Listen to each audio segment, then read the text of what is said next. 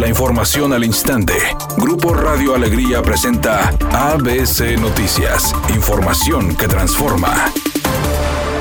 La Secretaría de Seguridad Pública presentó los avances de la reestructura para el combate a la inseguridad de Nuevo León en 2021, entre los que destaca la adquisición de armamento y la contratación de personal. Durante el informe en el C5, Aldo Fassi, titular de la dependencia, indicó que dentro de las acciones para reforzar la seguridad se incluye un acuerdo por la seguridad, el relanzamiento de fuerza civil, estrategias para la prevención de la violencia del delito, además del fortalecimiento del Sintram, mejoras en el sistema penitenciario y mesas de coordinación para la Construcción de la Paz. Dentro de esos rubros, Fassi mencionó la adquisición y el permiso para utilizar armas calibre 50 durante enfrentamientos.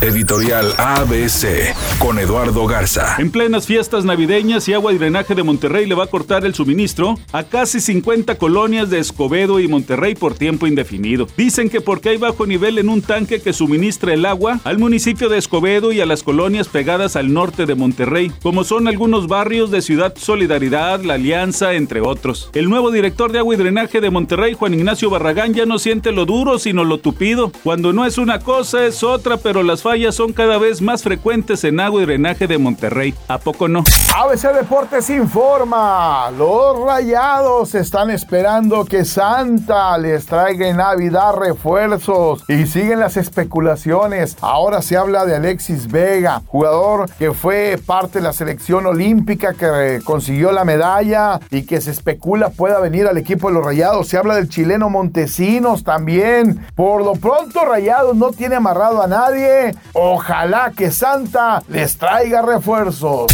Ante el error cometido por la periodista Adela Milcha, quien hizo un desafortunado comentario sobre la posibilidad de que doña Silvia Pinal muera luego de que le fue detectado COVID, nadie de la familia se ha pronunciado al respecto. Tal parece que le tomaron como error, tal como Adela lo dijo, su comentario.